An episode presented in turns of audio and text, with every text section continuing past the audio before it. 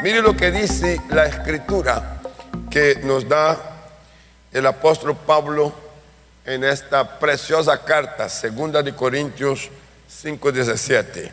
De modo que si alguno está en Cristo, nueva criatura es. Las cosas viejas pasaron. He aquí todas, ¿cuántas? Todas son hechas nuevas. Esta palabra nos pone, nos posiciona en una dirección, en un destino nuevo. Igualmente, en una condición nueva. Ser nueva criatura es tener una nueva naturaleza. Es ser participante del fluido de Dios de su santidad en la vida. En Efesios 2.10, porque somos hechuras suya, creados en Cristo Jesús y el propósito para buenas obras, las cuales Dios preparó de antemano para que anduviésemos en ellas. Esta escritura apostólica también te dice Primero, que tú no eres producto de laboratorio, eres producto de las manos de Dios. Segundo, dice que en esta nueva creación fuiste creado en Cristo, al modelo del Hijo de Dios, así usted ahora y yo somos creados. Y luego dice que el propósito es para que andemos o funcionemos en buenas obras.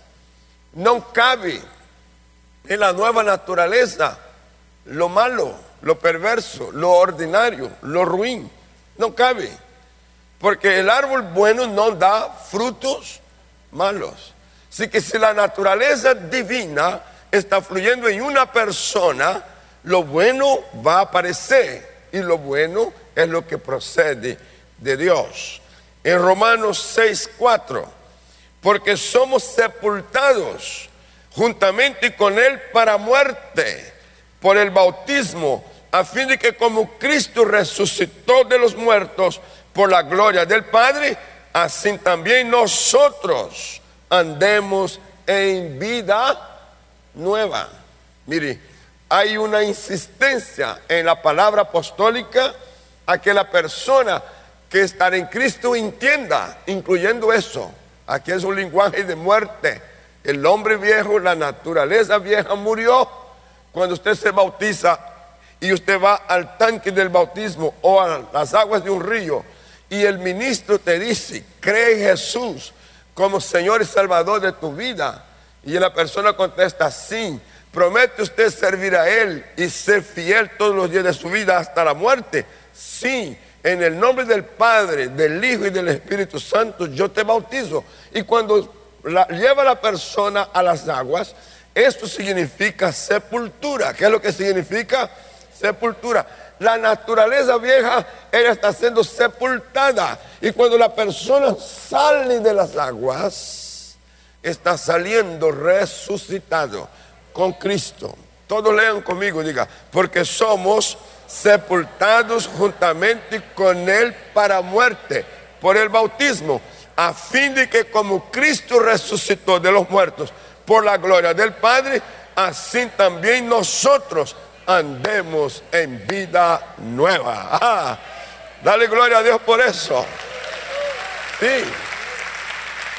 ¿Qué, qué, qué revelación tan directa y tan suficiente. Con ello, usted adquirió una nueva identidad. Esta nueva identidad, ella va a dar a usted el derecho de fluir en la plenitud de esta naturaleza divina.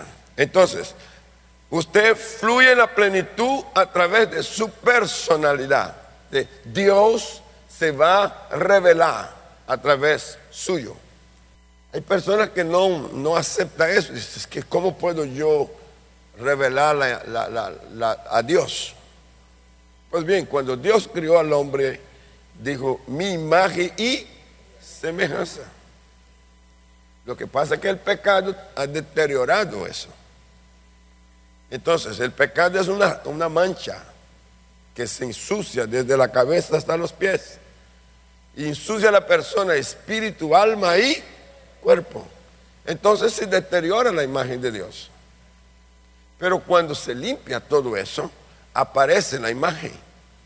Esto es lo que Dios quiere, que en la sangre de su Hijo, tu espíritu, tu alma y tu cuerpo fue purificado. Y en esta purificación se recupera la imagen y la semejanza de Dios. Más las, la, conducta, la manera de vivir suya y mía, entonces va a permitir que en esta la plenitud ella fluya a través de nuestra personalidad. Y la gente va a ver y va a ver la diferencia, marcará la diferencia. Y esto no es algo aprendido por códigos de ética sociales, esto es por el Espíritu Santo. No estoy diciendo que los códigos de ética no sirvan, sirve. Pero yo conozco gente de etiqueta que cumple rigurosamente la ética social, pero están podridos. son adúlteros, son fornicarios. Pero cuando usted lo pone a funcionar en lo social, usted lo ve cumpliendo todas las reglas. Entonces eso no es tema aprendido. Por eso tú y yo no somos productos de un laboratorio social. Somos productos de la bondad, misericordia y la regeneración que ha sido operada por el Espíritu Santo. Que su personalidad nueva, transformada por el poder de la fe, esté en la capacidad, note bien eso, que su personalidad, lo que usted es hoy, esta persona transformada, pueda por el poder de la fe, usted esté en capacidad de superar las montañas de la temporada que detenía su avance. En el pasado tuviste tantísimos obstáculos y en muchos quedaste fracasado. Te sentiste fracasado. Ahora, por el poder del Espíritu, vas a poder superar estas barreras, estas montañas que fueron en el pasado obstáculos para tu progreso. E, e, estas montañas, estas dificultades volverán. Solo que no va a encontrar ahora una mujer y un hombre débil, lo encontrará fuerte, lo encontrará capacitado para avanzar y triunfar. ¿Lo crees? Te propongo algo. Si tú crees que, el éxito te, te corresponde, respire éxito y tendrás éxito. Si tú crees que eres una persona victoriosa, respire victoria. Y cuando usted respira victoria, usted está diciendo, yo me lleno de victoria. Yo me lleno de, progreso. Yo me lleno de, de ser una persona exitosa en todo lo que yo pueda hacer. Este respiro, cuando usted lo hace, lo hace en el Señor, lo hace en el Espíritu Santo y usted crece. El segundo respiro, otra vez, suéltelo todo y vuelva, diga, diga, respiro, victoria por el poder de Jesucristo. Cuando usted está en este nivel, entonces usted puede planificar su respuesta. Yo quiero una respuesta en fe. Yo planifico la respuesta en fe. Eh, creo que no es de más recordarle que usted está sentado en una silla que fue planificada en fe. Usted está dentro de un templo que fue planificado en fe. Hablaba con el pastor Cash Luna, que muy amablemente nos recibió y manda saludo a ustedes. Él me mostró detalles de la construcción y es una cosa extraordinaria no más de estacionamiento, tiene 3.500 locales para estacionar vehículos. Y el templo sienta 11.000 personas, 11.000 sillas. Es una cosa extraordinaria con la máxima excelencia. Y entonces, caminando con él, llegamos a un punto donde la respuesta fue esta. Todo lo que hay aquí fue planificado en fe. No fue planificado porque había dinero Fue planificar porque se creía que podía hacerlo. Ahora, si esto sucede a este nivel de ministerio, también sucederá al nivel de personas, a nivel pequeño. Algunos piensan que lo que nosotros somos es pequeño. Pues bien, si Dios puede hacer algo en un nivel tan grande, ¿cómo no lo hará en un nivel como el tuyo? Ahora, si Dios puede hacer algo contigo en lo pequeño, ¿cómo no lo puede hacer con la medida que crezca? E, es, el tema significa planificación. Levanta tu mano y diga, determino funcionar en lo nuevo de Dios por el poder de la fe y planificar mi respuesta de fe en el nombre de Jesús. Para la gente nueva, le exhorto, le aconsejo a que tome todas las clases que vienen después de su conversión. ¿Para qué? Para que usted pueda llegar a este punto de entender cómo se planifica una respuesta. Hay quienes quisieran saber, pastor, deme un ejemplo de cómo se planifica una respuesta. Hay un caso en la Biblia de una mujer, la Sirio Finicia. Ella oyó hablar de Jesús, que Jesús atendía a la gente necesitada. Entonces ella vino sin tener derechos, como tenían los que estaban dando con Jesús. Pero ella creyó. Y cuando se aproximó de Jesús, ella gritó, mire cómo gritó ella, Jesús, hijo de David, atiéndeme, mi hija está enferma, necesita, está atormentada, necesita tu ayuda. Esta, esta, esta expresión, hijo de David, no podía hacerlo ella, porque esta expresión solo podía ser la gente que estaba bajo la promesa de Abraham. Pero la mujer entendió que había una oportunidad para ella. Entonces ella planifica y llama a Jesús de hijo de David. Lo reconoce, siendo ella una gentil, reconoce a Jesús como hijo de David. Ahí pasó un incidente rarísimo. Primero, Jesús la ignoró. Los discípulos, cuando perciben que la mujer insiste, la consideró inoportuna y dijo, despídela, porque da voces tras nosotros. Hay un escándalo aquí. La mujer insistió, siguió clamando. Entonces Jesús respondió a los discípulos en público, yo no vine a esta gente. Mi, presencia y mi trabajo y mi prioridad no es ella, no son los que corresponde a su clase. Wow, en público. Entonces la, declaró a ella sin derecho. Pero ¿sabe lo que hizo la mujer? En vez de apartarse avergonzada, sentida, no, ella corrió a los pies de Jesús. La planificación era, en Él está lo que yo necesito. y aun cuando me declaren a mí eh, me ignore, me declare sin derecho y ahora me están diciendo lo que están, no importa, yo voy a sus pies. Y se puso a los pies de Jesús. Y cuando se puso a los pies, socórreme. Y el Señor la miró y dijo, no está bien, señora, tomar el pan de la mesa para dárselo a los perrillos. Eh, la consideró un perrito. ¿Y sabe por qué Jesús hizo eso? La pregunta es, ¿por qué Jesús se pone en esta actitud? Tenía razones. La primera, Jesús estaba valorando la planificación de fe de la mujer. Segundo, Jesús quería mostrar a los religiosos que una persona que no estaba en la sinagoga como ellos, que no tenía los conocimientos como ellos tenían, podía planificar en fe una respuesta.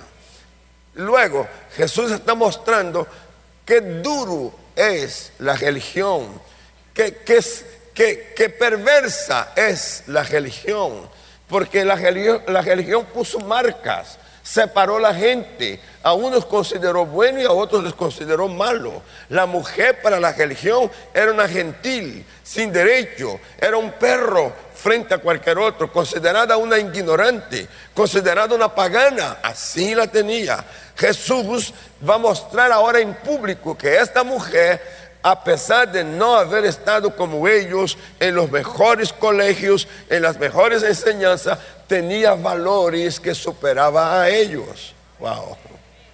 Y entonces Jesús provoca el ambiente para que la planificación de fe de la mujer aparezca.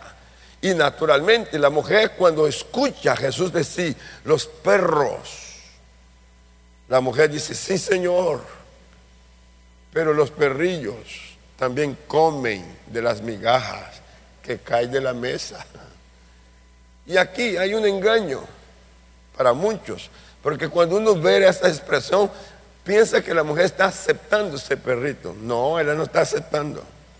Ella lo que está diciendo al Señor es, si el perrito tiene la posibilidad de comer de las migajas, yo vengo no por la migaja, yo vengo por la mesa. ¿Y en qué se basa la mujer que no va a comer migajas? Se basa en que la noticia que corre es esta. En la sinagoga Jesús había dicho, el Espíritu de Jehová está sobre mí para dar buenas nuevas. ¿Y a quiénes?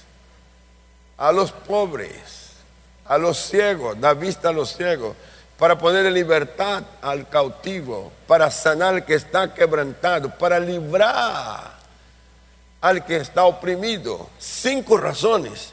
Y la mujer dice, si él vino con este propósito, yo califico. Y si yo califico, yo no me voy de aquí sin que me dé lo que yo necesito. Entonces cuando la mujer dice, los perrillos comen de la mesa de su Señor, Jesús grita, ¡oh mujer! ¿Sabe por qué grita?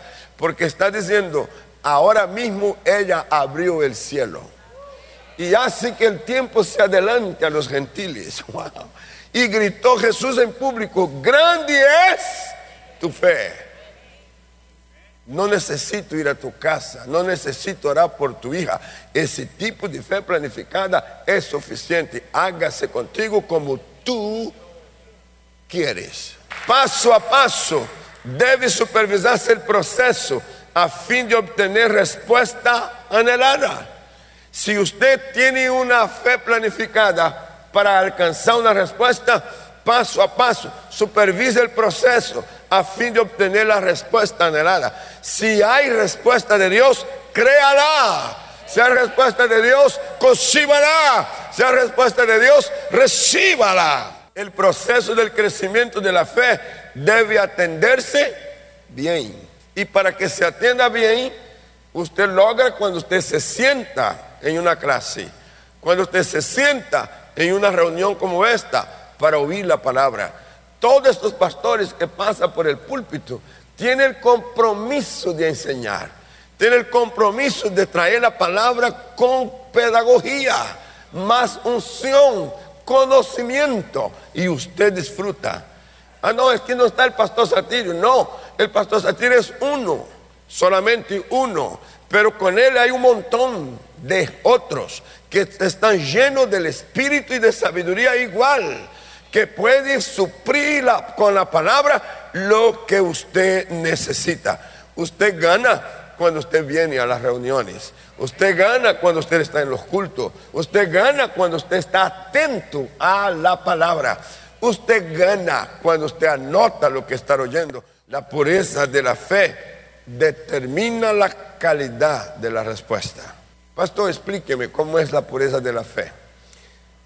Usted y yo venimos de un contexto religioso donde nos mezclaron santos, santas, eh, eh, amuletos, figuras, contas, rosarios, y luego se nos incrementa la alma bendita, se incrementa eh, la búsqueda de lo sobrenatural, de lo sensorial, a través del ocultismo, del espiritismo. Ah, un símbolo pequeño de eso el horóscopo. Cuando usted se levanta en la mañana y antes de comenzar la vida de trabajo, usted va a saber qué es lo que, lo, que dice el horóscopo. Nomás esta inclinación te hace manchar la fe. Porque la Biblia te dice así, los que hacen pronóstico, pronóstico, no están dentro del plan divino. Son personas que están siendo guiadas y orientadas por espíritus de engaño. ¿Sí? El horóscopo es una previsión del futuro basado en el ocultismo. Tú no necesitas. Ni escucharlo en radio, ni escucharlo en televisión, ni leerlo en, periódicos, ni en revistas. Pero hay gente que su manual de día es el horóscopo. Si tú tienes fe y pones eso, mezclaste y has ensuciado tu fe. Y lógico, en la medida que la persona hace eso, inmediatamente rebaja la calidad de su vida espiritual y rebaja la calidad de su respuesta. Si Dios en su misericordia aún así lo atiende, Él no sabe quién lo atendió. ¿Fue Dios o fue el brujo? ¿Fue Dios o fue el encantador? ¿Fue Dios o fue la Virgen? ¿Fue Dios o fue esto? ¿Fue Dios o fue lo otro? Sepáralo, porque Dios es Dios. Y cuando Dios sobra, no hay nadie más. Por lo tanto, la pureza de la fe determina la calidad de la respuesta. Entonces, si usted está enfermo y usted está en el médico, los médicos son extraordinarios porque ellos ven cuando el milagro ocurre. Yo digo a la gente, no tenga temor del médico. El médico es, es una respuesta científica, no es agüero. Pero cuando usted cree y la fe te, da respuesta, el médico lo ve. La placa identifica que aquí había tumor y ahora no hay. Eh, los exámenes eh, eh, de laboratorio dicen, aquí había un problema y ahora no hay. Desapareció y te repite y te repite hasta asegurar de que no hay. Y la pregunta es, ¿qué medicamento tomó? No, oraron por mí. Yo creí en Dios, yo esperé en Dios y Dios lo hizo. Levanta tu mano y diga, la pureza de mi fe determina la calidad de la respuesta. Ahora, a mayor calidad, mayor eficacia. En la medida que hay calidad en tu respuesta, así también habrá mayor eficacia. Usted está llamado para funcionar y crecer en un ambiente de fe. Acabas de oír una palabra de nuestro pastor y misionero José Satirio dos Santos. Somos Centro Cristiano, una plataforma misionera a las naciones hace más de 40 años. Suscríbete ya a nuestro canal de YouTube Iglesia Cúcuta y no te pierdas de las bendiciones que Dios tiene para ti. Juntos podemos seguir haciendo misiones. Con tu oración y generosidad podemos llegar más lejos. Si deseas unirte, da clic en el botón donar identificado con forma de corazón. Bendiciones.